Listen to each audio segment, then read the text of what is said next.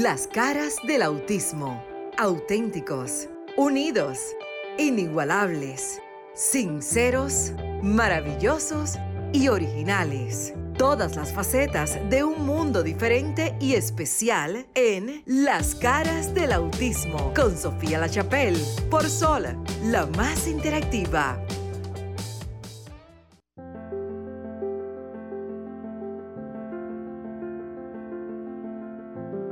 Noches, buenas noches República Dominicana. Deja quitarme los lentes si estás en vivo. Qué bueno porque sabemos que salen de un programa que pues eh, ha estado ya en vivo por casi dos horas. Continuamos en Sol 106.5 FM, las más interactivas. Si usted está en el auto, en la casa, si usted está sintonizando vía YouTube o a través del app, la aplicación. Así que estamos en sintonía de RCC Media, agradeciendo siempre, siempre que nos escuchen. Ya han pasado tres años, tres meses, yo los cuento porque es como ese bebé y esa emoción y cada vez que vengo. Miren, yo hoy ando así como media cansada, pero hay algo que a mí me quita el cansancio y es hablar de autismo hablar de discapacidades famosas, esa que dice la gente que a mí no me gusta, hablar de soluciones, hablar de educarnos cuando nos informamos, cuando escuchamos a ustedes la voz del pueblo, cuando ustedes llaman para que esta, este espacio que ha sido prácticamente todo este tiempo donado por eh, los propietarios de esta estación, porque hay que decirlo, es un espacio de servicio público. Y es que es el único espacio que ha dado voz a este sector que casi nunca la tiene, que o se reprime por temor o porque simplemente los otros programas que existen, sean de entretenimiento, sea de noticias, pues muy pocos minutos por no decir casi ninguno, le dedican a escuchar a estas, estas familias que tienen necesidades. Pero también quiero decirles algo, no todo el tiempo hablamos de necesidades. En el sector de personas con diferentes condiciones de vida, también hablamos de sus logros, de las metas alcanzadas, porque esa es la vida, el tener que hacer un balance, pasar el eh, balanza y decir qué estamos haciendo. Pero casi siempre, y es lastimoso, la realidad no se puede tapar con el, eh, eh, como dicen, con un dedito al sol, valga que este programa y esta estación es Sol 106.5, porque la realidad es que Estados Unidos, sí, Europa está muy avanzado en servicios y reconocer el sector llamado discapacidad, pero en Latinoamérica y el Caribe todavía nos falta mucho, mucho, mucho, quizás...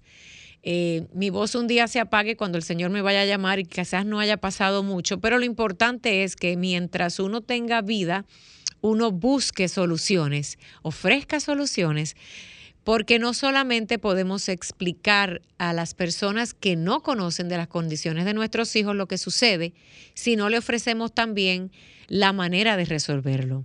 Precisamente por eso eh, hoy tengo varios, dos invitadas, una desde República Dominicana y hay otra persona que viene a hablar de un proyecto grande, maravilloso, eh, yo siempre he dicho que a veces uno espera y la espera puede desesperar, pero cuando uno aprende a esperar con paciencia, con días de esperanza, claro, y desesperanza también, algún día suceden las cosas. Una de esas invitadas nos va a hablar de un gran proyecto que viene para República Dominicana, que viene a traer soluciones si eh, así se le solicitan, no solo al sector público y privado, en este sector. Yo te, Franklin está en cabina, me va a decir cuando tengamos a alguien ya en línea, pero yo quisiera que ustedes que están escuchando, que están en la radio, que están en casa, donde quiera que estén, llamen porque estamos en vivo en el 809. 540-1065, que es en República Dominicana, 1-809-540-1065, 1833 610-1065 si estás en Estados Unidos, en Europa o fuera de el territorio de la República Dominicana, puedes marcar de manera gratuita. Voy a repetir, es el 1833 610 1065 y si estás en el territorio de República Dominicana es el 1809 540 1065. Quiero eh, dar un fuerte abrazo virtual o por donde sea que estén a toda la gente que vive allá en Nueva York, en Miami, la gente que, que nos escucha siempre desde otros lugares, porque es importante que sepan y que sepamos que no estamos solos. Ya me dicen que tenemos en línea a la directora de CIADIF en República Dominicana, Janel Fris, que ya mismo va a entrar para explicarnos, por ejemplo, algo que pasó esta semana, que fue muy importante. En República Dominicana, por primera vez, inician las conversaciones, las conversaciones para hablar de arreglar, modificar o adaptar, como usted lo quiere entender, la ley 513 la ley 0513 que habla de la discapacidad. Me dicen, eh, Janel Fris, que tienes que darle vuelta a tu cámara para que se vea tu carita, porque es un programa que se ve y se escucha, aunque estés allí en línea. Hola, ¿cómo estás? Bienvenida al programa. Eh, gracias. Hola, hola, hola. Eh, quiero que hables ahí, eh, no muy. Recuerda que estamos en en televisión y en vivo en la radio. A veces pensamos que porque estamos en la plataforma de Zoom es como que estamos ahí en nuestra casa, pero quisiera que sepan quién eres, qué haces y que también retomemos la conversación de lo que sucedió por primera vez. Tengo entendido, porque yo misma he abogado muchísimo porque estas conversaciones iniciaran, que es hablar de lo que podemos hacer todos para aportar a modificar la ley en República Dominicana, la ley de discapacidad. Bienvenida al programa. Hola, hola, un placer. Yo soy Yanel Frebeltre, yo soy psicoterapeuta infanto-juvenil, trabajo con todos los trastornos de la conducta infantil, además que soy la actual directora de Centro CIAVIS, que es un centro enfocado en la diversidad.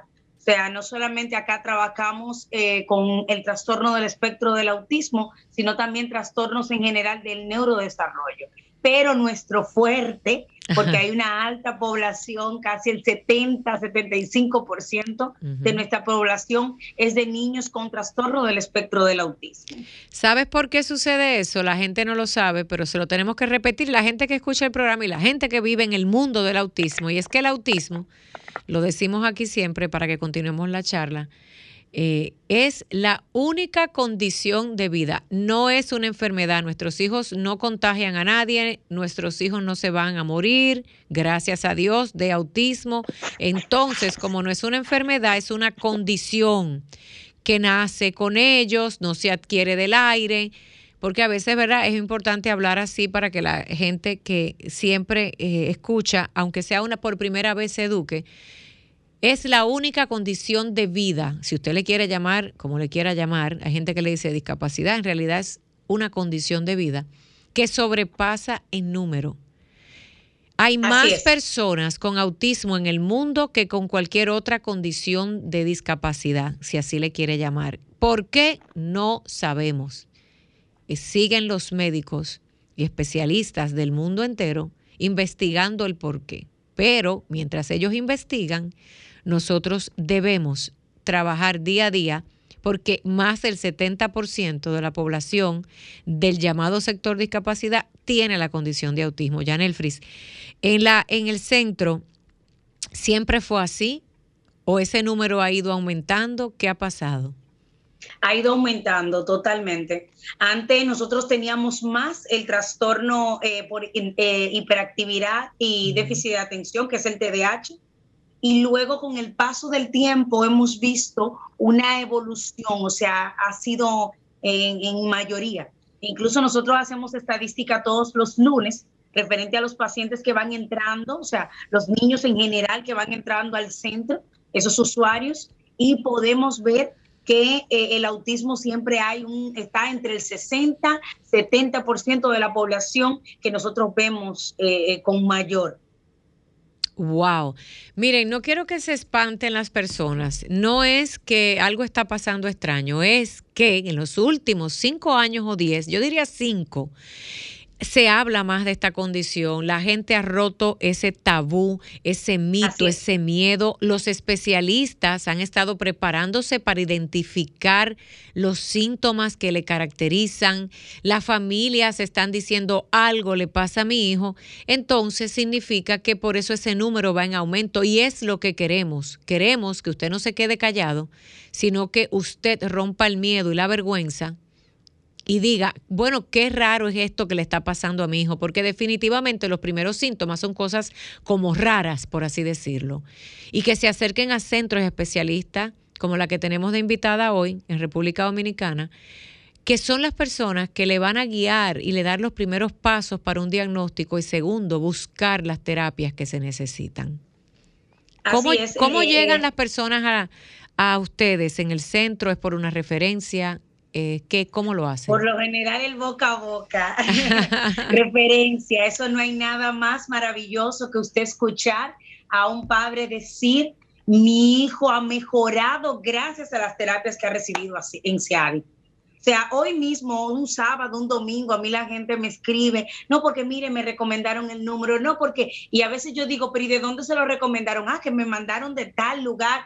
Eh, de Dajabón, que de Montecristi, que de, sí, de muchísimos lugares. No tenemos, eh, gracias a Dios, hemos tenido una muy buena aceptación de, la población, pero es producto de que algo que yo estuve escuchando, usted se recuerda cuando eh, usted estuvo por allá en Ciadi, estuvimos de invitada a, a, nuestra querida Sofía por allá en Ciadi en esta semana pasada, Luego que usted se fue, yo me quedé hablando con los papás y algo que yo escuchaba de forma constante era el sentirse en familia, en sentir que les acogen, que les comprenden. Por ejemplo, yo soy la directora, pero yo no soy una persona que soy inalcanzable. Todo lo contrario. A mí usted me habla un sábado, domingo, a las 2, 3 de la mañana. No es que tengo que responder a las 2 de la mañana porque es algo que usted me está necesitando. Correcto. No es en horario laborable. Hay un fenómeno con las, así es, hay un fenómeno con las familias que, que, tienen hijos con autismo. Y no sucede casi en otras condiciones porque es que ya, por ejemplo, la parálisis, el síndrome de Down y otras ceguera, sordomudo, por años han tenido sus eh, proyectos, asociaciones, organizaciones, son como más aceptados ante la sociedad son menos rechazados, por así decirlo, mientras que el autismo todavía sigue siendo ese niño malcriado que su mamá no hace nada por él o su papá.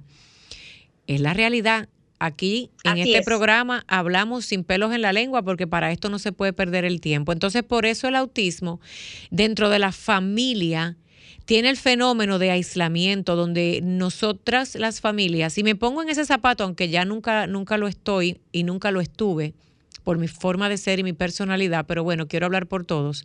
Las familias se aíslan y dicen, ya nadie me quiere en su casa, ya nadie me acepta. Y déjenme decirles algo, por lo menos ustedes saben que mi proyecto de vida siempre ha sido en gran parte la base de la familia, de cuidar a ese cuidador, de educar al, que cuida, porque el, quienes más sufren, padecen y son víctimas reales de la condición son los familiares. Entonces, eso que decía ella en el fris es importante, de que donde quiera que vayamos, a un centro de terapias, a buscar, usted no sienta esa pared fría, sino que se sienta que llegó a su casa y que allí puede desahogarse y recibir una mirada, un abrazo, incluso un silencio. No solo eso, poder entender. A veces los padres entran desesperados allá porque el niño está manifestando una rabieta, que está en el piso, que el niño se siente todo lo contrario. Yo siempre le digo, papá, tranquilo, él llegó al lugar indicado porque aquí, ¿qué más que lo vamos a entender? Aquí le entendemos, sabemos que él no está realizando esta conducta porque lo desea o porque es un niño malcriado, sino todo lo contrario. Hay una condición detrás. O sea, nosotros comprendemos eso y como comprendemos solamente estamos para ofrecer herramientas a este padre para que pueda darle una adecuada crianza a estos niños. Miren, eso, eso es clave. Entonces yo les decía que el centro CIADIF está en, en Alma Rosa, Santo Domingo Este, para quienes viven en República Dominicana. Eh, pero también Janel Fris forma parte de un grupo de directores, fundadores, organizadores, padres, unos padres, otros no, o especialistas de estos, esta rama de la discapacidad que han decidido tener organizaciones sin fines de lucro o con lucro o como usted le quiera llamar. Así es para poder eh, hablar ante eh, la Cámara y el Senado de la República Dominicana y empezar a trabajar juntos por una mejora a la ley de discapacidad. Pero antes, Janel si no tienes prisa, me encantaría que escuches, porque estamos hoy dando una, otra exclusiva en el programa, sobre qué es lo que viene para República Dominicana, que nos vamos a beneficiar todos todo lo que quieran, ¿eh? porque la gente es como que te ponen en el colmado, en el supermercado, este producto, tú decides si lo compras y lo usas. Bienvenida que ya está en línea, me, indica de eh, Rosángela, que ella misma se va a presentar, ella misma va a decir quién es y cuál es el proyecto que va a, pronto a estar disponible en nuestro país, que es para educarnos más, para darnos más eh, talleres, para eh, en general, pero que sea ella que lo explique. Buenas noches y bienvenida a este espacio que también es suyo y es de todos. Pero antes, señores, 809-540-1065. Las líneas están calladitas. 1-809-540-1065 y desde el, resto del mundo, 1-833-610-1065. Creo que Franklin ya tenemos, me dice la otra invitada conectada. Ahí viene.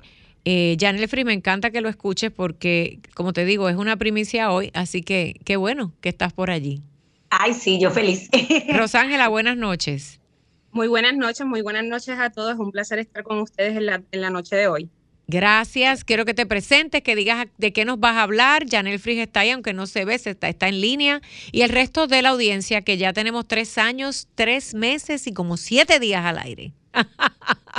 Muy bien. Qué bueno, me alegra mucho escucharles. Este, yo soy la doctora Rosángela Otero, puertorriqueña verdad de nacimiento, pero con muchas ganas de apoyar a nuestras comunidades escolares en la República Dominicana pertenezco a la compañía CV Education, Education Tech Solution y nosotros estamos desarrollando ¿verdad? diferentes oportunidades donde queremos, eh, a base de la experiencia de diferentes especialistas, no solo de Puerto Rico, sino a nivel de diferentes localidades mundiales, contribuir para el desarrollo de las comunidades escolares en aquellas áreas que ellos necesitan desde procesos innovadores, procesos que se ajusten a las necesidades que cada una de las comunidades tengan, para poder desarrollar y capacitar a lo que son los docentes, trabajar con, con apoyo y procesos innovadores para los estudiantes que se atemperen a las realidades eh, sociales, pero también a las realidades globales, en donde ellos puedan pasar por experiencias las cuales les acerquen a la realidad que el mundo está pidiendo, el desarrollo del pensamiento y juicio crítico, pero de una manera divertida, de una forma en la que ellos puedan asociarlo con la realidad en la que viven y con la forma en la que la economía y la sustentabilidad de un país se da. Una pregunta, ¿cuál es su especialidad, Rosángela, per se? Mi especialidad es la educación, yo soy especialista en currículo, pero también he desarrollado y, y tengo una, como parte de una de mis especialidades lo que son los programas de educación técnica ocupacional a nivel de los Estados Unidos, CT.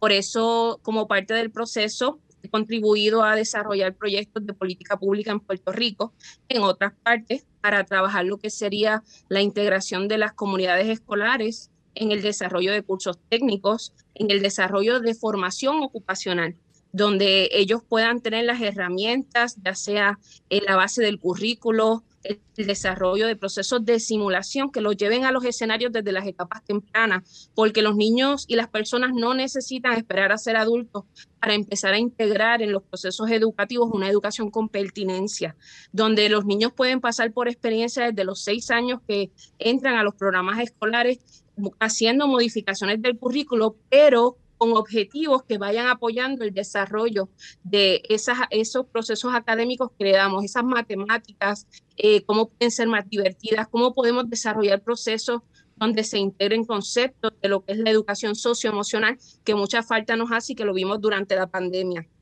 Así que Educación socioemocional, imagínate. Ella va por ahí ra como metralla, a mí me encanta, porque, pero se está anotando, vaya anotando usted si está en casa, anote si está viendo en YouTube, en la plataforma de Sol, por Roku TV, esto se ve en todas partes. Después no diga que no sabe por dónde es que le vamos a empezar a, solucionar cosas. Déjame ir al grano, como dicen. Ya en el ve anotando. Es un grupo de trabajo bastante grande que ya incluso tienen los permisos para operar en República Dominicana como una empresa privada para traer soluciones, tienen certificaciones desde universidades, etcétera, etcétera. Pero yo quiero que hablemos, Rosángela, de cómo ustedes en Puerto Rico han, trabajado para mejorar la educación especial, esa educación del sector discapacidad.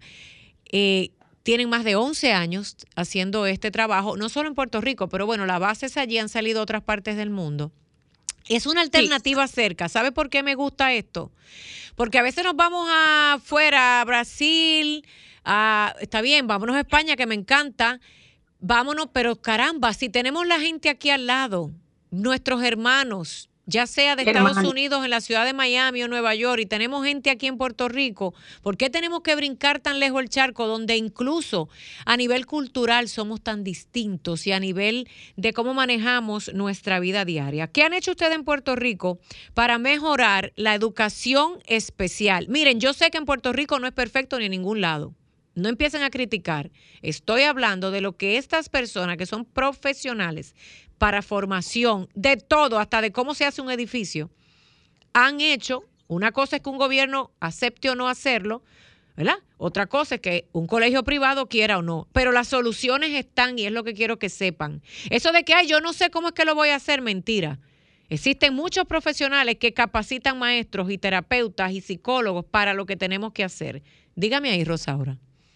Correcto. Este, en Puerto Rico, igual que en otros países, ¿verdad? Los niños en el área de educación especial, los programas de educación especial, necesitan herramientas que atiendan sus necesidades de una forma viable. Para esto es bien importante y nosotros podemos trabajar con el desarrollo de profesores, trabajar capacitaciones apropiadas para los diferentes impedimentos que existen. También trabajar eh, procesos relacionados a currículos que atiendan a las diversas poblaciones integradas en la sala de clase o en grupos separados, como lo trabajamos en algunos casos en Puerto Rico, también para el autismo. Eh, dentro de las certificaciones que podemos ofrecer, pues fortalecemos todas las áreas que dentro de un currículo debe tener clara la formación de un docente para que ellos puedan transmitir en el escenario educativo las posibilidades de la manera en la que atiende un, en la que un niño pueda aprender, comprendiendo lo que es la educación diferenciada, que es muy importante y es la base esencial. Así que, sin duda alguna, en el área de Puerto Rico hemos contribuido al desarrollo de política pública, hemos contribuido al desarrollo de capacitación de profesionales.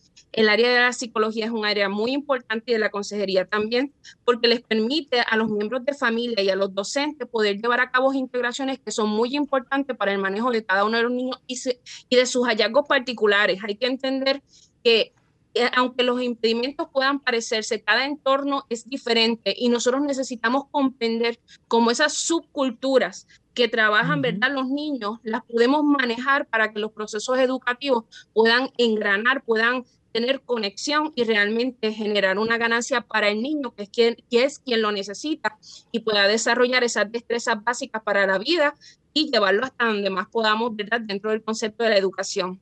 Sin duda alguna también eh, la importancia de integrar todo lo que es el socio-emotional learning dentro del proceso de enseñanza-aprendizaje de un niño que tiene diversas necesidades bajo los diversos impedimentos que existen, para nosotros también poder contribuir a que la enseñanza no sea algo forzoso, ni tampoco sea algo que me traume a un niño dentro del proceso, sino que sea capaz el proceso de enseñanza de contribuir de formas efectivas y significativas en conexión con el estudiante, sintiendo empatía con él y pudiendo integrar metodologías innovadoras que les permitan a ellos también tener la oportunidad de ser creativos, de tener oportunidades de ser y de, eh, tener escenarios rehabilitados en espacios donde tengan las herramientas para poder desarrollar todas las habilidades. Déjame explicarle a la gente, Jennifer, yo sé que tú le vas a hacer tres preguntas.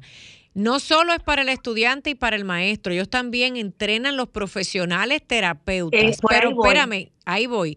Pero también diseñan todo lo que es las plataformas digitales, virtuales. ¿Ok? La escuela virtual completa para este sector también y el sector educación en general, ¿ok? Y, también, cómo uno puede tener ese acceso? Espérate, eh, que eso viene, momento, momento pueblo, no se me desesperen. Y también trabajan, eh, me encantaría que ella lo dijera, diseñan espacios. Eh, o sea, usted tiene un edificio, usted quiere ponerlo y adecuarlo, no solo con la rampa de silla de ruedas y también diseñan esos equipos. O sea, es un grupo bastante completo de trabajo, porque a veces dentro de este llamado sector de, condiciones especiales o educación especial y terapia, uno se vuelve loco por, buscando un poquito aquí, un poquito allá, un poquito aquí, amarrando de un lado y del otro, como el famoso rompecabezas. Y qué bueno es encontrar gente que... Eh, diferentes profesionales que se unen crean un proyecto que tiene todas las soluciones integradas.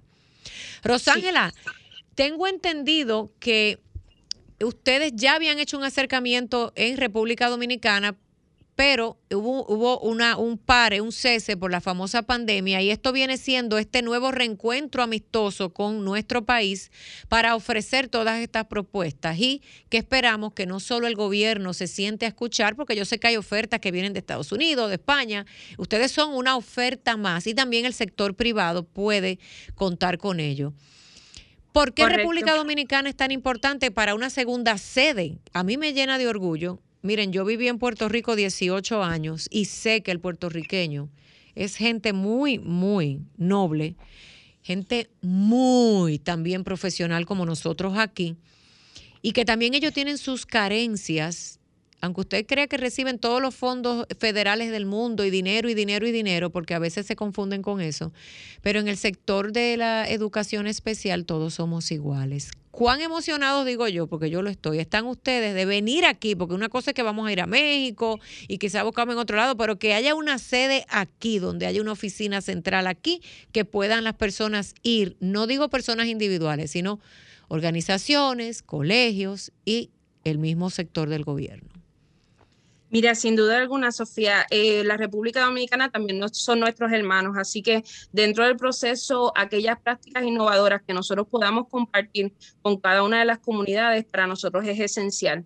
Yo creo que algo que mueve al grupo de especialistas que está trabajando como parte de la corporación es eh, unir esfuerzos para poder llevar nuestros conocimientos a lugares que realmente puedan ser significativos, que realmente puedan brindar una oportunidad y que tanto ya sean comunidades del sector público, del sector privado, pues puedan tener todas esas áreas para las que nos hemos capacitado y hemos encontrado otros aliados a nivel mundial para desarrollar oportunidades que sean eh, justas, necesarias y apropiadas para la población que se impacta. Janel eh, Fris, eh, perdón que te interrumpa, yo sé que Janel Fris tiene dos preguntas y si usted tiene preguntas aproveche y llame al 1809-540-165 desde República Dominicana y desde Puerto Rico, desde Miami, desde donde usted quiera, que ya lo han hecho, 1833-610-165. Eh, perdón que te interrumpí, continúa. Y Janel Fris, te voy a dejar para que tú le hagas dos preguntas porque quiero que ella escuche lo que sucedió esta semana, por primera vez, que nos sentamos a hablar en, la, en el Senado con una diputada y varios que ya estamos hablando para ver si se modifica y se cambian renglones dentro de la ley de discapacidad. Excelente. Rosángela, eh, tengo algunas dudas referente al programa que, estás planteando, que lo veo maravilloso. Eh, nosotros necesitamos eh, estos, estos encuentros eh, ¿Cómo pudiéramos entonces las compañías, las, los centros, el gobierno tener acceso a ustedes como centro? Porque no, no he escuchado bien el nombre, pero también es cómo poder tener acceso a ustedes, qué hay que hacer. Eh, cuéntame. Mire, en estos momentos nos pueden localizar a través del número de teléfono 1787-678-8170 o también nos pueden escribir a través de ROD CV Education Tech Solution arroba gmail.com. Yo se los voy a pasar porque yo sé que es largo y me van a decir, Sofía, mándamelo. Tranquilos, pero mira, más que eso, Janel Fris, se van a realizar encuentros como con colegios privados, con organizaciones sin fines de lucro, porque ellos lo que van a venir es a presentar toda la propuesta. Vamos a tener una invitación especial para que todas las organizaciones estén allí y sepan todo lo que ellos hacen.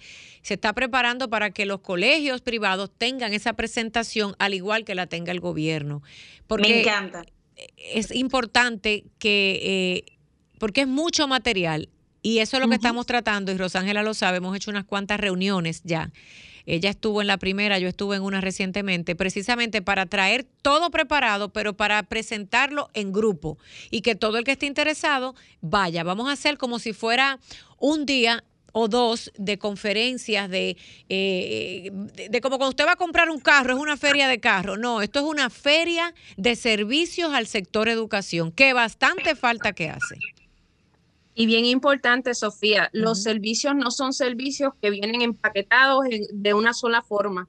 Aquí nosotros queremos trabajar con las necesidades de las comunidades y para eso los especialistas se ajustan y van y conocen las diferentes comunidades a las cuales se irán a impactar para poder desarrollar servicios que realmente tengan sentido para las comunidades de impacto.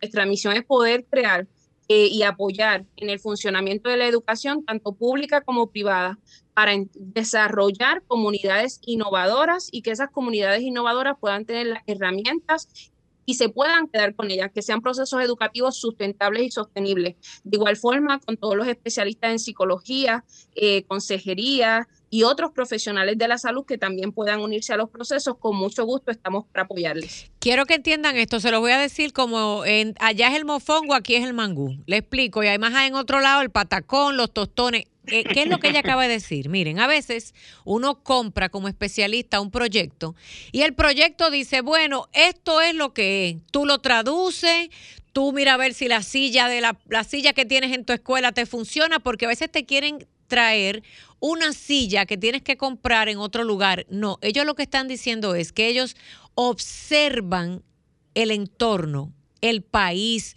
la cultura.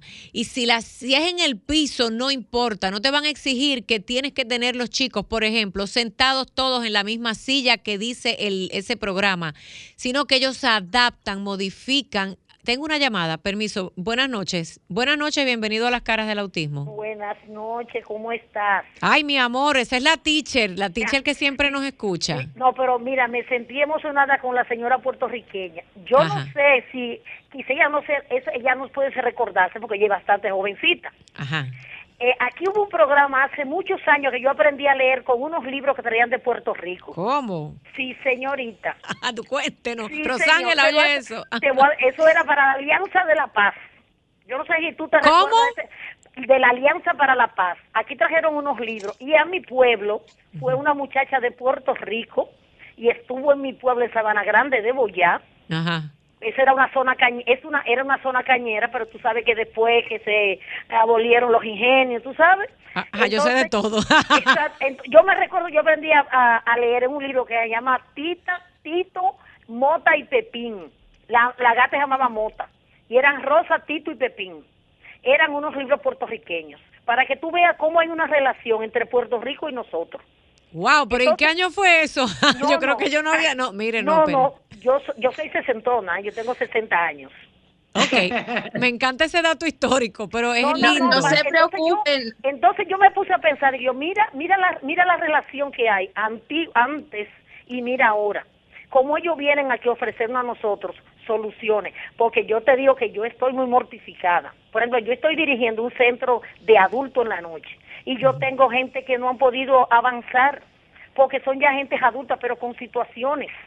De ¿Qué son situaciones?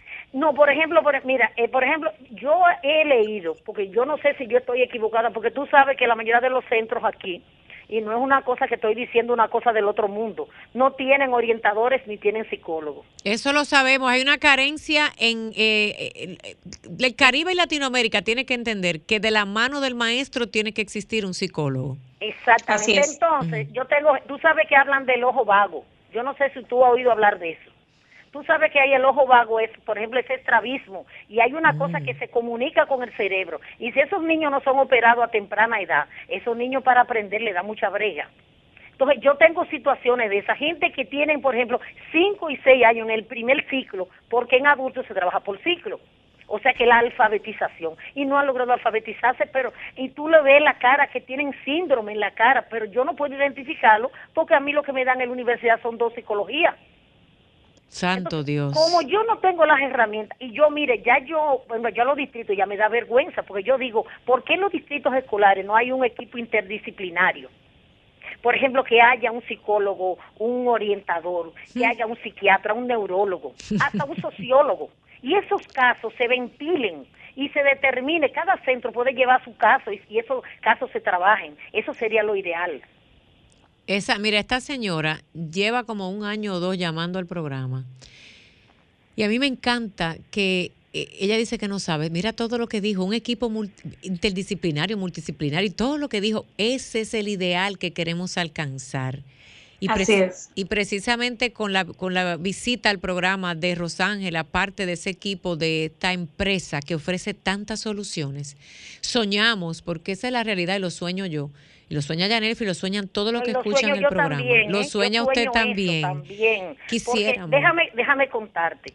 Cada vez que yo veo, por ejemplo, un adulto que no puede que se quede en la casa, que esas muchachas, por ejemplo, de 14, 15 años, yo tengo muchachas ahí que tienen 15 años, ya tienen dos hijos. Ay, Dios mío. Y, no, y, y, por ejemplo, para aprender no saben. Entonces, ¿cómo tú lo mandas a una escuela a laborar para que hagan, por ejemplo, un oficio? Si cuando le ponen en la pizarra que le escriben, ellos no van a entender nada de eso. Entonces, lo ideal sería que hagan el curso laboral, pero que también vayan de la mano y se alfabeticen y hagan un octavo grado. Pero ¿y cómo lo hacemos si es que no tenemos la, la tenemos las manos atadas? Entonces, ahí es que yo digo que ahí es que tienen que entrar los sindicatos. Usted sabe el problema que hay ahora con el ADP y el, y el MINER. Yo a veces no estoy de acuerdo con los paros, pero yo entiendo que hay parte que hay que manejarla y que hay que sentarse a dilucidarla. Eso es lo que queremos, mi querida, quédese en línea para que siga escuchando. Mira, Rosángela. yo soy fija, ¿eh? Yo lo sé que usted es fija y quédese ahí en línea. Gracias por llamarme, amor. gracias a ustedes. Dios, bendiga. Dios me la bendiga. Eh, eh, qué bueno que Rosángela escucha, porque no es por Rosángela, no, y, y, yo hice algo aquí mal en la llamada. Es, es que no es hacerse de la vista larga. Yo estoy confiada que en esta nueva administración, que se llama la administración del cambio, sucedan cambios importantes, pero si no contratan personas para que nos enseñen, porque era lo que decíamos, ¿verdad, Janelfri, en la reunión? Sí, yo te iba a comentar eso, que Rosángela exactamente viene a traer una de las deficiencias de la ley, que es el entrenamiento a los profesionales de la salud mental, a los maestros, a los que están ahí en el día a día. Ya, Rosángela, escucha esto y que Janelfri te haga el resumen y que lo escuche todo el pueblo que está aquí. Pero es importante esto porque hay gente que dice que las leyes no sirven para nada. Caramba, sí, sirven, porque es que aunque usted no lo crea y aunque no lo pueda ver, eh, tenemos que escribir las cosas en lápiz y papel. Va a aparecer alguien un día que va a decir, ah, caramba, mira, esto es lo que hay que hacer.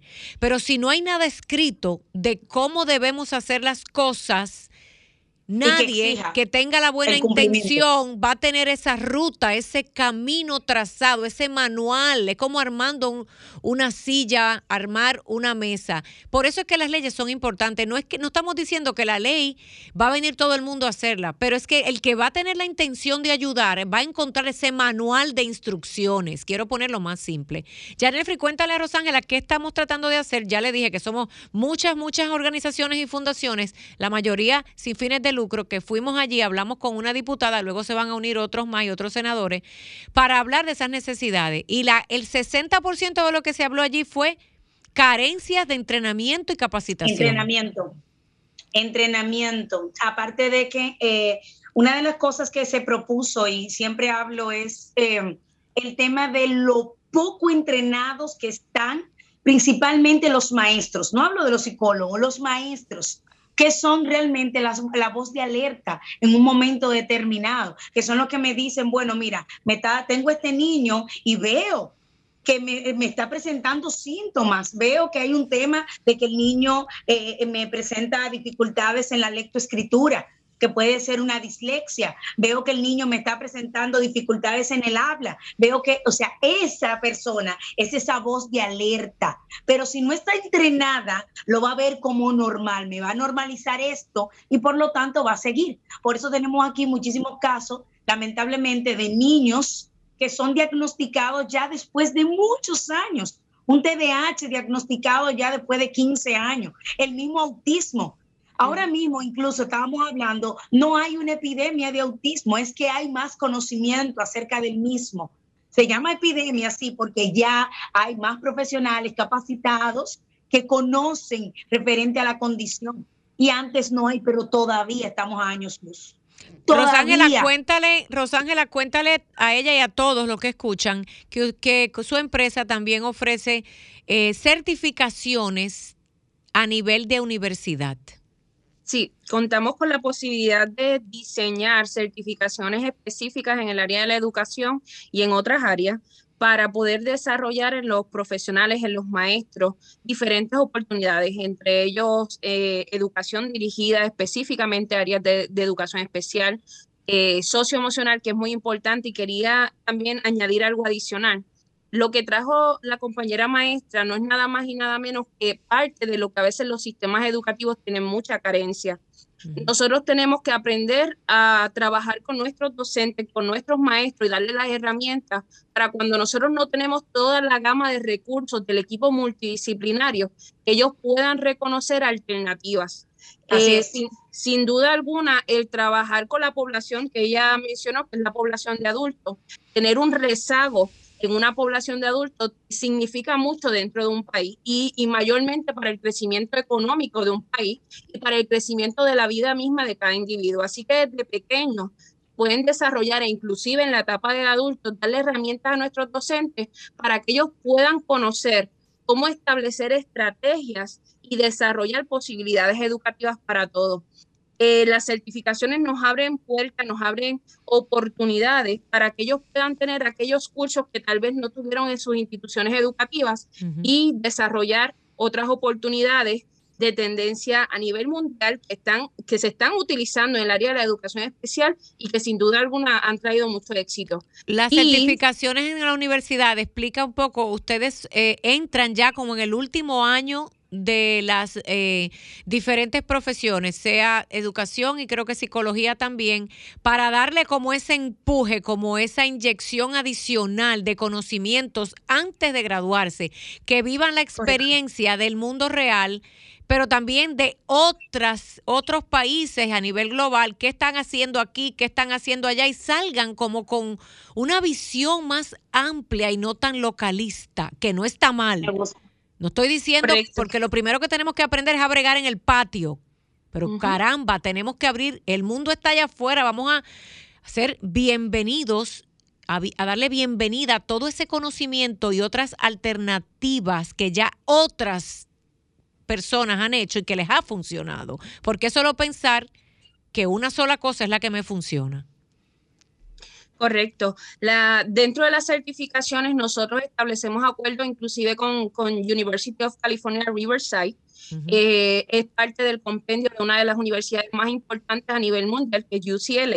UCLA. Así que traemos la oportunidad de capacitación en línea y desarrollar una gama de oportunidades en el contexto de la educación para educación especial, para educación regular, para educación del adulto. Aquí lo importante es y es la base principal de nuestros servicios. Como bien la maestra y la profesora nos dijo todas esas necesidades que tienen en el estudiante adulto, esa es nuestra base primero, entender cuál es la realidad de las comunidades para ofrecer un servicio y donde las certificaciones puedan tener pertinencia al área educativa en que van a estar trabajando.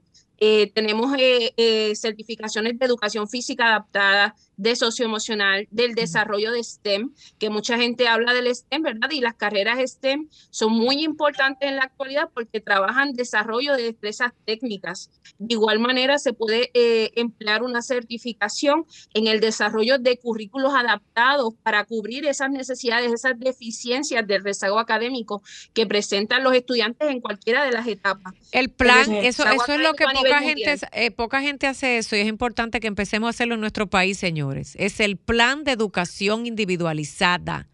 Una cosa es el plan de trabajo individualizado que felicito a Janel Fris, que vi en CIADIF, lo hacen al igual que en otras fundaciones que he visitado, no en todas, ¿eh? pero tienen un plan de trabajo terapéutico por metas, pero en la educación. No puede haber un solo estudiante de educación especial que no tenga un plan de trabajo educativo individualizado. Entiendas ese traje hecho a su medida. Así es. Y sin duda alguna, la planificación del salón de clase, porque mencionaste muy bien esa necesidad del plan individualizado, pero como un docente, dentro de las posibilidades del aula, puede desarrollar un plan, dependiendo de la cantidad de estudiantes que impacte, que pueda atender las necesidades de cada uno de los niños. ¿Cómo aprenderlo a hacer? Un plan del aula apropiado para mi comunidad, pero cómo también saberlo transferir a ese estudiante con sus necesidades de acuerdo al plan de cada uno de los niños y cómo se pueda diseñar. Yo me siento a veces. Dos años, yo me quedo con su teléfono. No te preocupes, que, se lo vamos a dar y todo lo demás. Lo que quiero es que, que sepan, caramba, que a veces eh, el sentimiento general, mira, a mí me llama Lucy de Guatemala, tengo otras mamás en Honduras, tengo gente en Venezuela, tantas personas con fundaciones y organizaciones que hacen de maestras y terapeutas. Eh, porque no encuentran las soluciones ni en la pública, escuela pública, ni en la privada. Gente, de, gente con la que a través de los años Dios me ha dado la bendición de, de estar, de escuchar y de conocer. Miren, no pierdan la esperanza. Yo lo único que les pido de todo corazón es que cuando usted sienta que a nivel educativo piense que no está pasando nada y que su hijo no va a tener nada, cuando a nivel terapéutico usted vea que no hay nada, cuando a nivel de que no aparece ese amigo o ese vecino que me dé y me agarre y me ayude con mi hijo, no se tranque, no cierre esa puerta, no me cierre la ventana la esperanza, porque lo que le estamos diciendo es que existe en español gente que nos pueden venir a ayudar. Cuando yo escucho a nivel de Latinoamérica y el Caribe, me voy para Nueva York, me voy corriendo para Miami, me voy para España, me voy para China. Yo les digo, es que esto no es una cuestión de cambiarnos de país. Rosaura, esto es interesantísimo. Eh, eh, lo que tú estás diciendo es como, al igual que la gente que está en Miami, hay un centro maravilloso y en México hay otro centro de capacitación. Oye, las, las ofertas están. Pero nosotros individualmente en nuestra casa, yo no puedo venir y contratar una empresa tan grande como esta, pero sí puede mi colegio hacerlo, sí puede mi organización educativa, grande o pequeña, hacerlo, sí puede mi gobierno hacerlo. Y lo que quiero es que los padres que escuchen sepan, cada sábado a esta hora y cada vez que yo pueda, que se les que se les quite de su mente el no puedo, el no puede ser, nadie me ayuda, porque las alternativas están. Quizás uno con su chavito, con su dinerito no lo puede hacer, o con su poco dinero y su gran amor tampoco puede. Pero lo que quiero que sepa es que si no se puede, no es porque no se puede, es porque no le dio la gana a alguien de ayudar. Es porque no le dio, es la palabra, no le interesó a alguien apartar de ese dinero que existe en el Fondo de Educación a nivel mundial para llamar a una de esta gente y decirle, vengan, entrénenos. Pero yo vuelvo y repito, siempre, siempre que siento esa desesperanza, digo, sí se puede. Hay esperanza. Y esa misma persona que me dijo que no 500 veces, yo vuelvo y le digo, ven acá, ¿y será que ahora de verdad se puede? Y hoy puedes mañana puedes, dentro de un año puedes hacerlo. Lo que quiero es, papá y mamá que me escuchan, abuelita, que no dejes de ir a tocar esa puerta. Que aunque te voten 500 veces, te ignoren 60 veces y te digan que no, va a haber un día alguien detrás de esa puerta que te va a decir sí, ya lo vamos a hacer, aunque sea en la adultez. Mira, me topé hace dos días este programa tiene que tener un toque humano siempre. Esto puede no ser tan académico. Hace dos días fui a un laboratorio a hacer unos exámenes aquí en República Dominicana. Y una señora va y se me acerca y me dice, ay, Sofía, Sofía, venga señora, yo venga, venga. Yo me importa, yo me paro a hablar del autismo donde sea. No me hable de novelas, no me hable de marido, no hábleme de lo que sea que usted necesite. Quizás yo le puedo decir a dónde. Yo no, yo no soy, yo no lo sé todo, pero algo sabré. Y me dice, ¿sabes qué? Tengo un hijo de 24 años que casi me lo violan. Pero gracias a mi vecina, agarramos al individuo, que es un adulto con autismo severo, en República Dominicana, y ese tipo hoy está preso. Mira, a mí se me salió, yo tuve una emoción tan grande. ¿Pero el autismo severo lo tenía el abusador o la víctima? El joven con autismo que casi es víctima de violación. Ok, ok, muy bien, ya. ¿Por qué les digo esto? Porque si no hablamos estos temas, ¿cómo vamos a ayudarnos unos con otros? Yo felicito a ese papá, junto con su familiar que se me acercó, que tiene un hijo con autismo en Nueva York, pero el señor vive aquí en Boca Chica, y me dijo, mira, ¿sabes qué? Me iban a violar a mi hijo adulto con autismo, pero gracias a que los vecinos hicieron una intervención y no sé qué, ese delincuente está preso. Eso es lo que queremos, que hables, que no tengas temor, que digas tus necesidades, aunque pienses que nadie te escucha. Va a llegar ese día que llegará la solución. Y si no llega la solución, porque tengo que ser realista, y no hablo de nuestro país ni de Puerto Rico, yo hablo de países todavía muchísimo más empobrecidos que los nuestros. Te vas a morir sabiendo que hiciste hasta lo imposible.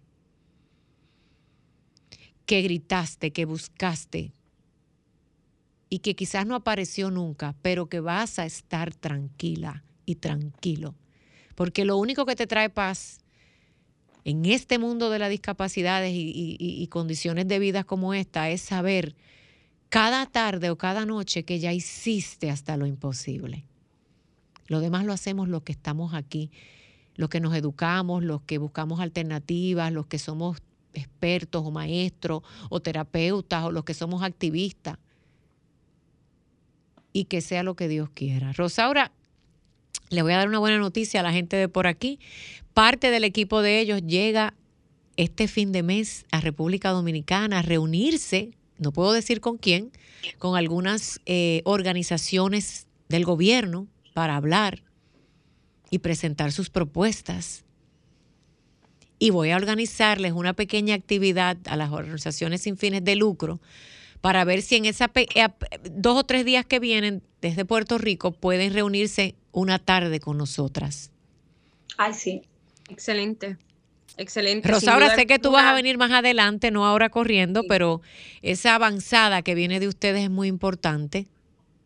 No, y cuentan con un equipo eh, sumamente apto para desarrollar cualquiera de los proyectos. En el equipo que va esta semana para la República Dominicana tenemos especialistas que han trabajado tendencias a nivel mundial Así que sin duda alguna hemos puesto todo el cariño, el empeño, el entusiasmo y la vivencia de que nos gusta la educación. Así que igual que lo trabajamos con las comunidades que nosotros impactamos, asimismo cada uno de los especialistas que va a estar llevando a cabo eh, los servicios que lleva a cabo las diferentes reuniones lo demuestran la forma de trabajar, porque nuestra meta es, como bien la profesora cuando mencionó su ejemplo de la etapa adulta, de un estudiante, etapa adulta, de esas necesidades es encontrar soluciones que realmente tengan sentido para las poblaciones.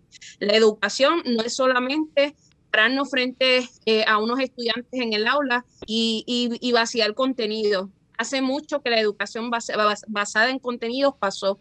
Vivimos en una educación del siglo XXI y tenemos que entender y comprender que es importante reconocer cómo realmente podemos impactar y ser significativos en el desarrollo de procesos educativos con los estudiantes, cómo como equipo interdisciplinario nos podemos unir, cómo hay estrategias innovadoras que pueden ayudar. Esa misma situación que mencionó nuestra compañera con, con los estudiantes adultos, hay procesos, hay currículos, hay formas de trabajarlas. Así que sin duda alguna... Que hay esperanza, eh, ¿verdad? Hay, esperanza. Y el dinero se hizo para usarlo en lo que hace falta. ¿Entendieron? El dinero se hizo para eso y el dinero tiene que aparecer, porque también todos estos profesionales tienen familia, pagan renta, pagan luz, tienen hijos que van a la escuela. Tampoco podemos pretender que nos los den todo de gratis. Tengo que decir las cosas como son. Rosaura, se está acabando el programa, Janel Fris. ¿Tienes algún familiar tú con alguna condición, Rosaura? Sí, sin duda alguna tengo eh, familias con autismo y hay otra cara de la moneda que no se trabaja mucho, que son los niños dotados los superdotados y los genios que también tienen necesidades especiales. De altas capacidades, así es. Correcto, que dentro de esa perspectiva hay mucho que hacer por todos, ¿verdad? Desde diferentes perspectivas y sin duda alguna, claro que tengo familiares, lo vivo en mi casa, tengo un niño con unas necesidades, así que estamos para trabajar, desarrollar oportunidades y que nuestros niños puedan tener herramientas de vida, herramientas que realmente puedan ser significativas que les ayuden a trabajar. Se acabó el programa. Gracias, Rosaura, por tu intervención. Janelfri, te dije que te quedaras, que iba a estar buena la cosa, y hasta Esmeralda eh, está conectada vía teléfono. Dios me las bendiga. Dios las bendiga. Dios bendiga cada ser humano con un corazón de servicio. Dios multiplique la fuerza, la fe de quienes estamos tratando de aportar un granito de arena porque nos falta fuerzas, días que las necesitamos y es lo que pedimos y salud para continuar. Y usted que nos escucha, siempre, siempre, siempre agradecerles que quieran aprender cada día más de estas condiciones de vidas diferentes. Y te paso, te invito a ser voluntario, a unirte a nosotros. Solamente con decir en qué puedo ayudar, ya estás ayudando. Gracias, buenas noches y será hasta una próxima entrega de las caras del autismo en Sol 106.5. Gracias.